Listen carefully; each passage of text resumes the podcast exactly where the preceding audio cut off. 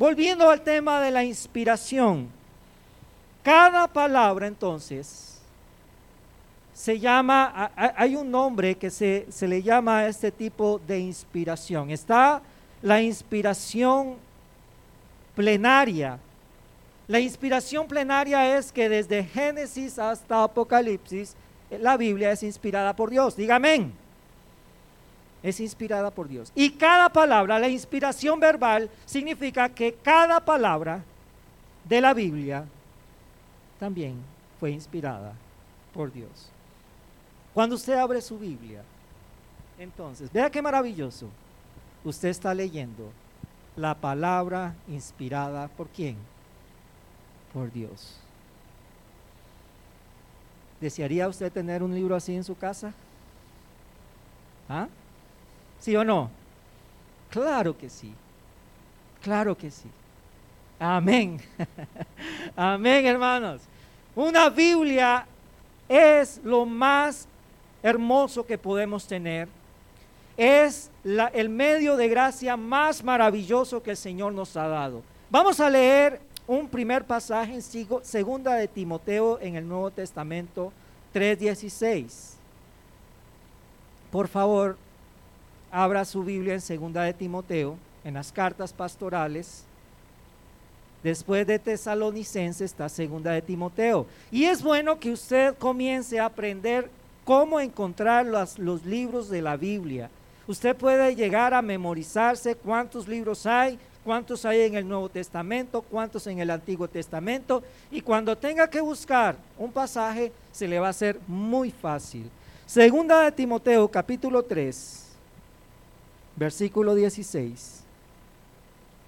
Dice así la palabra de Dios. Y si usted acostumbra a marcar su Biblia, márquela. Segunda de Timoteo 3:16 dice, Toda la escritura es inspirada por Dios. Recuerde que hay primera de Timoteo y segunda de Timoteo, ¿verdad? Para que no se confunda. Dice, toda la escritura es inspirada por Dios y útil, útil para enseñar, para redarguir, para corregir, para instruir en justicia, a fin de que el hombre de Dios sea perfecto, enteramente preparado para toda buena obra. Lo primero que encontramos en este pasaje nos habla de la inspiración divina de la escritura. Y Pablo le dice a Timoteo, absolutamente toda la escritura es inspirada, pero no solamente es inspirada, esa inspiración, hermanos, tiene un propósito. Y ese propósito es corregirnos, ayudarnos, exhortarnos para crecer en Cristo. El cristiano tiene una meta y la meta del cristiano es ser como su Señor, es ser como Jesucristo. Cristo es nuestra meta y ¿qué nos dejó el Señor para llegar a ser como Cristo? Para llegar a ser como el Señor. Nos dejó su palabra. Nos es útil dice la Biblia, dice Pablo, útil para corregir, para instruir. Y por último, lo que menciona este pasaje es para que el hombre de Dios, escuche, hombre y mujer de Dios, sea que, sea que, hermanos, perfecto, enteramente preparado para toda buena obra. Yo necesito la Biblia, necesito para crecer, y necesito la Biblia para hacer buenas obras. ¿Cómo voy a saber qué obras son buenas y qué obras son malas? ¿Cómo voy a saber si estoy en pecado o no estoy en pecado si no leo la Biblia? Si no escucho la Biblia, si no escucho una predicación, si no escucho una enseñanza, ¿cómo voy a crecer? Y ese es el propósito de la Biblia. Y lo principal es, por eso es inspirada, porque nos corrige, porque nos exhorta. Ahora también, algo hermoso que nos habla la Biblia, nos habla la misma palabra de Dios, es que la Biblia está viva. Este no es un libro muerto. Muchos libros existen, millones de autores, buenos libros. Inclusive usted puede encontrar buenos libros que hablan de la Biblia. Libros de consejería, libros de hermenéutica, de exégesis, buenos libros que hablan de la Biblia. Pero déjeme decirle que nada, nada sustituye la palabra de Dios. Nada debe sustituir la lectura de la palabra de Dios. Y nada, ningún libro puede estar a la par de este libro. Este libro es vivo. Este libro tiene vida. Pastor, ¿cómo este libro tiene vida? Vamos a leer un pasaje, por favor. En Hebreos, capítulo 4, versículo 12. Hebreo lo encontramos un poquito más adelante, ¿verdad? Del pasaje de Timoteo. Hebreos capítulo 4, versículo 12. Dice eh, el escritor de Hebreos, porque la palabra de Dios es viva, viva y eficaz. Otra vez, Hebreos 4:12. Porque la palabra de Dios es viva y eficaz y más cortante que toda espada de dos filos. Y penetra, escuche, penetra hasta partir el alma y el espíritu, las coyunturas y los tuétanos y discierne los pensamientos y las intenciones del corazón. ¿Qué libro puede hacer eso? Dígame. ¿Qué libro en la historia de la humanidad puede hacer eso si no solamente la Biblia? Sabe que el escritor de, de Hebreos, cuando estaba escribiendo ese, precisamente ese pasaje, tenía en su pensamiento una espada romana. Los romanos usaban una espada que tenía había muchas espadas, ¿verdad? Pero habían espadas de un filo y había espadas de doble filo. Los soldados romanos usaban una espada de doble filo. Ahora, déjeme decirle que en la, en la cultura romana no era cualquier hombre que podía usar una espada de doble filo. ¿Cuál era el peligro de usar una espada de doble filo? que cuando usted las tuviera, ya sea en defensa o en ataque, alguno de esos filos le podía caer a usted mismo. ¿Está escuchando? Cuando la palabra de Dios dice, la compara el escritor de Hebreo como una espada, es que esa espada no solo penetra, sino que hay que saber usarla. Porque si usted es una persona que no ama la palabra de Dios, si usted es una persona que no se dedica a leer la Biblia, si usted es una persona que no sabe usar este libro hermoso, este mismo libro le puede llegar a cortar su propia cabeza.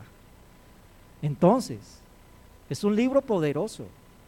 Penetra, dice el alma, las coyunturas, los tuétanos, entra hasta lo profundo del corazón, discierne los pensamientos. ¿Qué significa eso? Significa que el Señor llega hasta dónde está la motivación.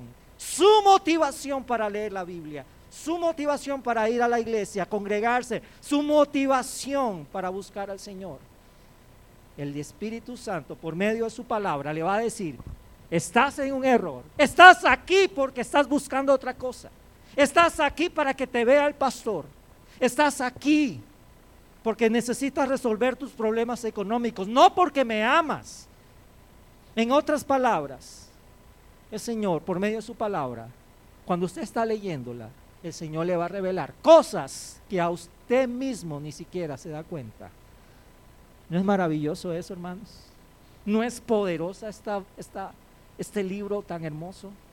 ¿Cómo no tener una Biblia en mi casa? ¿Cómo no leer la Biblia en mi casa? Entonces, hermanos, hemos visto la inspiración una gran verdad es que la palabra de Dios es inspirada, es viva, pero también la Biblia, otra verdad, la Biblia refleja el carácter de Dios. La, la, palabra de Dios nos habla de cómo es Dios. Las personas se preguntan, los científicos dicen, no hay Dios.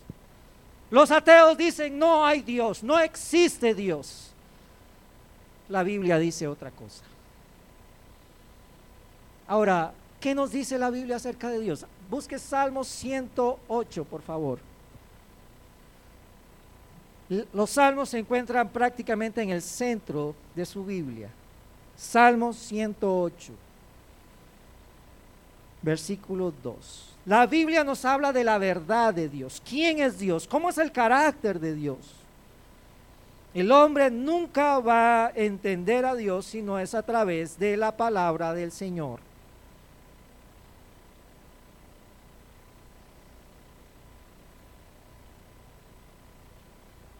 Dice el Salmo 108, versículo 2. Te alabaré. ¿Por qué alabamos al Señor? Ahí viene la razón. Te alabaré, dice el salmista, oh Jehová, entre los pueblos. A ti cantaré salmos entre las naciones. Qué hermoso se escucha hoy la iglesia cantando. Amén.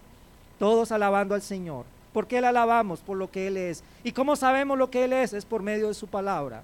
Y dice más el salmista, porque más grande que los cielos es tu misericordia. ¿Cuántos dan gloria a Dios? más grande. ¿Sabe que en las escrituras los cielos no es lo que nosotros vemos? Cuando la escritura nos habla de los cielos, habla en plural. Existen tres cielos. En los cielos que vemos, donde están las aves, las nubes, la atmósfera respiramos. Y está los cielos donde están las galaxias, las estrellas, las constelaciones. Ese es el segundo cielo. Y oiga bien, un tercer cielo donde está el trono de Dios. Ahora mi hermano, piense por un momento. Dice que la misericordia de Dios es más grande que los tres cielos. el ser humano con el eh,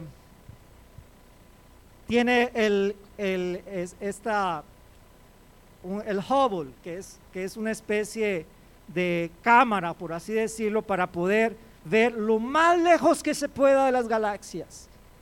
El hombre se ha afanado para encontrar el última estrella, donde llega el final, y no lo ha logrado. Galaxias y galaxias, y el hombre no ve el final de, las, de las constelaciones. Imagine qué grande es Dios, su misericordia. Ahí nos está hablando de cómo es Dios, del carácter de Dios. El carácter de Dios es misericordioso. Mi hermano, mi hermana, mi amigo, si no fuera por la misericordia de Dios, usted y yo no estaríamos aquí en este momento. Si no fuera por la misericordia de Dios, Jesucristo no hubiera muerto en la cruz del Calvario, no hubiera redención, no hubiera salvación, pero por su misericordia, escuche bien, hoy somos salvos por su gracia. Amén. Grande, grande, grande, inmensa es su misericordia. Ahora, Dios nos habla, su palabra nos habla de ese carácter de muchas maneras. En la Biblia encontramos ese carácter. En la Biblia encontramos que Dios es también santo. No voy a, no lo busque. Isaías 6.3, vamos rápido. Isaías 6.3 dice, santo, santo, santo Jehová de los ejércitos. ¿Cómo es Dios? Entonces, es misericordioso, pero también es que santo. Y lo repite tres veces. Santo, santo, santo. Nadie podrá ver a Dios sin santidad, dice la Biblia. ¿Está escuchando? Santo. También nos dice, no solo que Dios es santo, también nos dice que Él es eterno. No lo busques. Salmos 92 dice, antes que naciesen los montes y formases la tierra y el mundo, desde el siglo y hasta el siglo, tú eres Dios. Dios no tiene un principio, Dios no tiene un final. Dios es el alfa y es la omega. Nosotros tenemos un tiempo, ¿verdad? Sí, amén, amén. Tenemos un cronómetro. Sabemos nuestro principio. No sabemos el final. Pero el final sí está seguro, no importa cuándo sea. Pero su mente podrá entender a Dios que Él es eterno, de eternidad a eternidad. No hay tiempo para Dios. Dios está en el pasado. Escuche, esto es maravilloso. Dios está en el pasado, está en el presente y está donde? En el futuro, porque para Él no existe el tiempo. Para nosotros sí existe tiempo, pero para Dios no. ¿No es maravilloso lo que Dios, la palabra de Dios nos muestra acerca de Él? Tenemos un Dios eterno. Y si usted muere en Cristo, escuche bien, si usted ha rendido verdaderamente en a Cristo su vida, en fe y arrepentimiento, usted va a llegar a una eternidad con Él. Hermanos, usted no tiene idea, pero el tiempo acá, de la vida aquí en la tierra, nuestra vida aquí es una milésima algo que no se puede comparar, es tan corto. El salmista dice también, Eclesiastés lo habla también, que la vida del hombre es pasajera comparada con la eternidad. No tiene comparación. Amén. ¿A dónde va a pasar su eternidad usted sin, sin Cristo? Nos habla entonces de que Él es eterno, nos habla de Él que es santo él es inmutable también. Inmutable significa que Dios nunca va a cambiar. Dice Santiago, no lo busques, Santiago 1.17, toda buena dádiva y todo don perfecto desciende de lo alto, del Padre de las Luces, en el cual no hay mudanza ni sombra de variación. Es decir, que Dios no cambia. Lo que dice Dios se cumple. Yo le puedo decir a ustedes cualquier cosa acá. Hermano Douglas, hermano Alberto, o, cualquiera. Yo te prometo que te voy a cumplir. Yo voy a hacer lo posible, pero quién sabe. ¿Verdad? A veces tenemos deudas y tenemos que pagarlas a tal fecha y o se nos olvida o no nos alcanzó la plata y no cumplimos. Prometemos y no cumplimos. Así es el hombre. Pero saben, Dios no es así. Dios lo que dice, lo cumple. La palabra de Dios dice, no te dejaré ni te desampararé. Amén. Él lo cumple. El Señor dice en su palabra que Él le va a dar vida eterna si usted se entrega a Jesucristo por fe. El Señor lo cumple. Entonces, Él es inmutable. Y vamos a, ir avanzando un poquito para ir terminando, pero la Biblia nos muestra el carácter de Dios. Él es omnisciente, es decir, Él lo sabe todo, Dios sabe todo. Él es omnipotente, Él es omnipresente, está en todo lugar. Él es misericordioso y bondadoso. Y por último, quiero destacar esta parte del carácter de Dios. Él es justo y recto. Oiga bien, Dios es justo y, recto. Muchas personas creen que Dios está en un, se lo imaginan así, está en un gran trono, un anciano lleno de canas y barbudo, bonachón, y está ahí para complacer a todo el mundo. No, ese no es Dios. La Biblia me dice a mí que Dios es justo. Él no va a tener, dice su palabra, por inocente al culpable. Hermano, cuando yo escucho eso, Señor, tenga misericordia de mí. Gracias por Jesucristo, porque ¿qué hubiera sido de mi vida sin Jesucristo? Si no me perdona mis pecados, ¿a dónde iría? Sin esperanza, hermanos. Él no va a tener por inocente al culpable. Por eso, si usted no tiene a Cristo, corra a Cristo. Vaya por la salvación que ofrece Jesucristo. Él es justo. Y Él también dice la escritura que, no, que Él es fuego consumidor. Él va a juzgar esta tierra, Él va a juzgar al culpable, Él va a juzgar a aquellos que se sentaron, escucharon las escrituras, escucharon acerca de la salvación y la rechazaron. Él va a juzgar. Muchos van a llegar delante del Señor y le van a decir, Señor, yo escuché tu palabra, yo entré en un templo, me senté en una banca, escuché tu palabra. Pero Dios les va a decir, apartados de mí, hacedores de maldad, porque muchos han llegado aquí a escuchar nada más, pero no han rendido su vida al Señor. ¿Están escuchando? No todo dice la palabra del Señor, no todo el que me dice Señor, Señor entrará al reino de los cielos, sino aquel que haga la voluntad del Padre. Y la voluntad del Padre está en Jesucristo. La voluntad del Padre es que usted hoy rinda su vida al Señor en arrepentimiento y fe y que la sangre de Jesucristo lave sus pecados para salvación. ¿Entiende? Entonces, él es fuego consumidor. La palabra de Dios santifica. Juan 17, versículo 17 dice, santifícalos en tu, en tu verdad. Tu palabra es verdad. La palabra del Señor me va a santificar, me va a limpiar, me va a corregir, me va a ayudar, me va a hacer crecer. Usted tiene que tener una Biblia en su casa. La palabra de Dios se cumple. Vaya conmigo, por favor, a este, este importante pasaje que vamos a leer y ya vamos a ir concluyendo. La palabra de Dios santifica, escuche bien, pero también la palabra de Dios se cumple, como lo hemos visto. Isaías capítulo 55. Acompáñame a Isaías, por favor, capítulo 55. Más o menos antes de Salmos, oh, perdón, después de Salmos está Isaías, después del libro de Salmos.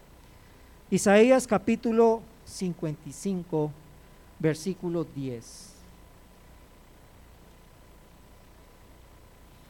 Isaías 55, versículo 10. Vea lo que dice la, la, escritura acerca de la palabra del Señor. Isaías 55, 10 dice, porque como desciende de los cielos, imagínelo usted, la lluvia y la nieve, y no vuelve allá, sino que riega la tierra y la hace germinar y producir, y da semilla al que siembra y pan al que come, versículo 11, así será mi palabra que sale de mi boca, no volverá a mí vacía, sino que hará lo que yo quiero y será prosperada en aquello para lo que la envié.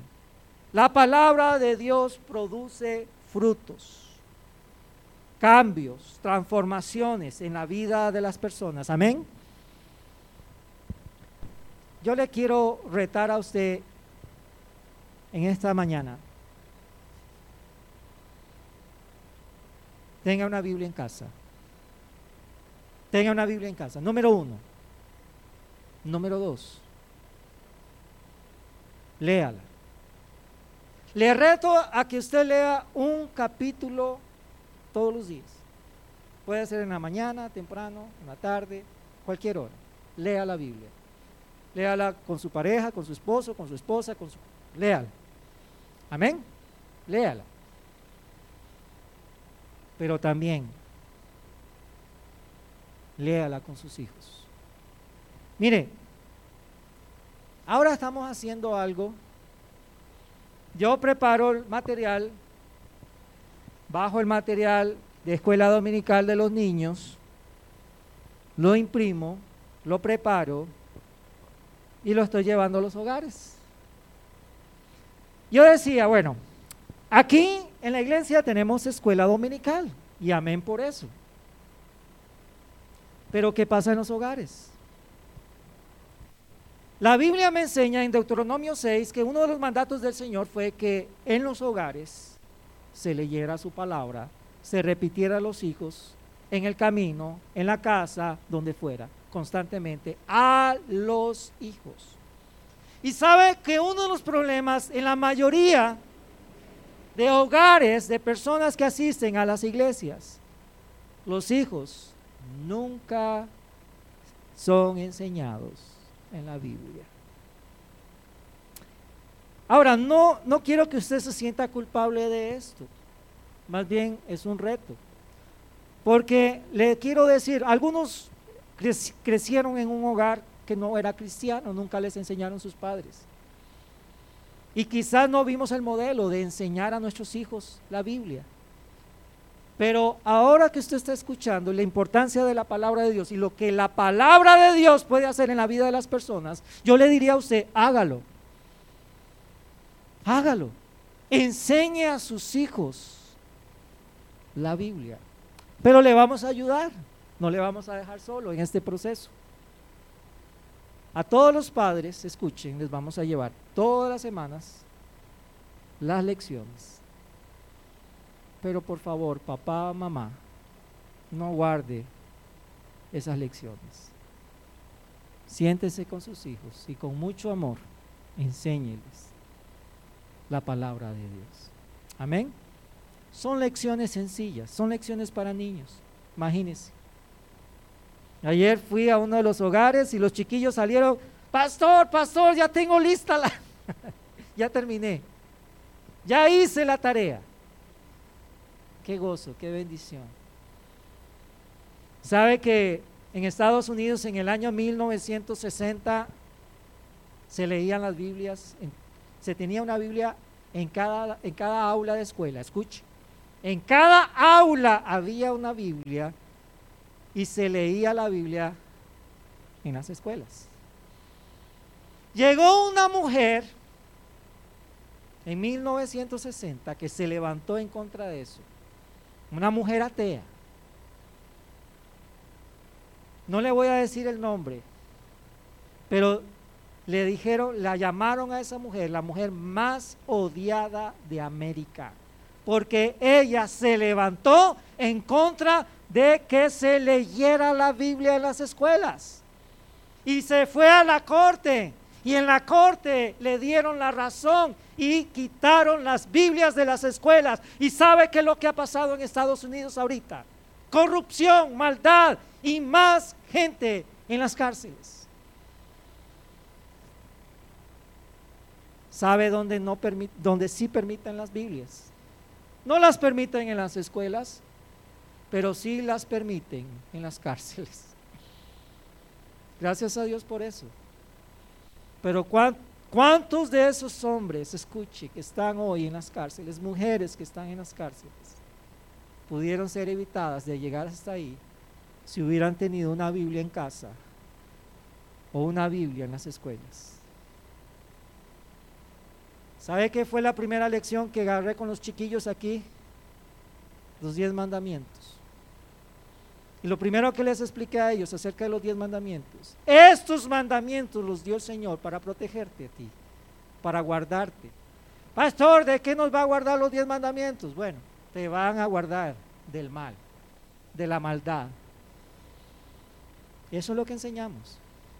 Y eso es lo que yo le reto a usted, papá, mamá, enseñe a sus hijos. Ahí le vamos a dar la lección. No la guarde, no la bote, no la destruya. Siéntese con sus hijos y enséñele la palabra del Señor. Lámpara es a mis pies tu palabra y lumbrera a mi camino. Esos hijos nunca se van a desviar, van a amar al Señor y van a ser siervos y siervas del Señor. Y si usted tiene a sus hijos aún luchando con ellos, ore por ellos. Dígales que Dios le ama, que hay una palabra, regáleles una Biblia. Amén. Si ya sus hijos son grandes, están alejados de Dios, luche por ellos. Ore por ellos y regáleles una Biblia. Regáleles un tratado. Hable con ellos y dígales que Dios le ama. Amén. Vamos a concluir entonces, le invito por favor a que cierre sus ojos por un momento. Hoy el Señor